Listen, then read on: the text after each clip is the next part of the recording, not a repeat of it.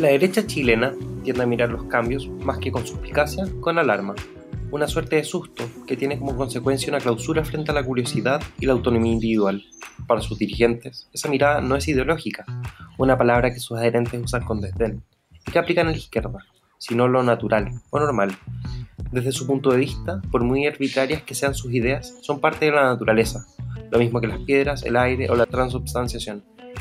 La anterior es una de las ideas del último libro del periodista Oscar Contardo, un ensayo publicado en marzo de este año por Planeta, que se suma a la fila de lo que podría llamarse una literatura de crisis. Ya hemos revisado libros como No te reconozco Chile, de Germán Silva Cuadra, o el ensayo La revolución del malestar, de Gonzalo Rojas May. El análisis de Contardo no es un intento por explicar qué pasó en la psiquis de la sociedad chilena en los últimos 30 años. Este más bien es un recorrido histórico, uno por los recovecos de nuestro país, sobre los que sabemos que están ahí y que omitimos por desconocimiento, comodidad o costumbre. En tiempos turbulentos, el autor suma su melodía en medio de una cacofonía política y económica en la que la República se ha vuelto. La pluma de Contarto, ya probada con éxitos como Ciútico, Raro y Rebaño, invita al lector a recorrer su historia, acompañado de un extenso repertorio de referencias musicales, literarias e incluso teleseries del periodo.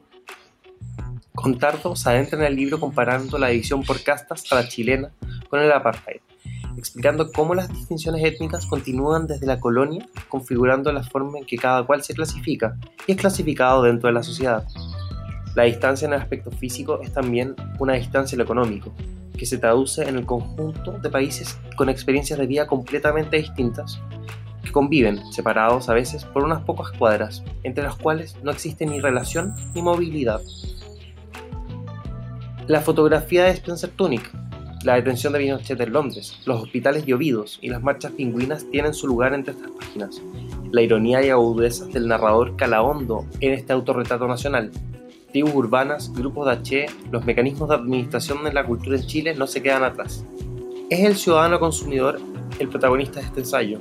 La invitación del libro es a rememorar este proceso de tres décadas que desembocó en la crisis política y social que estalló en octubre del año pasado.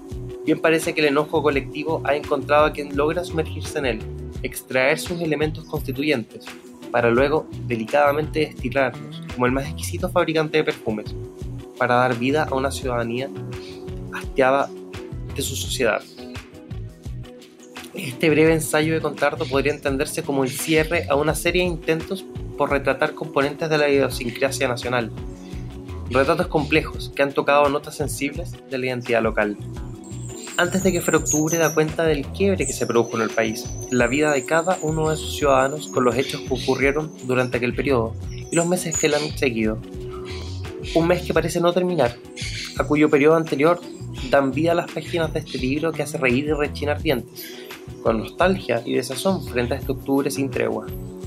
Para terminar, una breve reflexión. No es casual que el autor de este libro sea Oscar Contardo un profesional de clase media, disruptivo con sus columnas semanales, crítico, Mateo. En su narrativa se percibe la honestidad del relato, porque es su relato.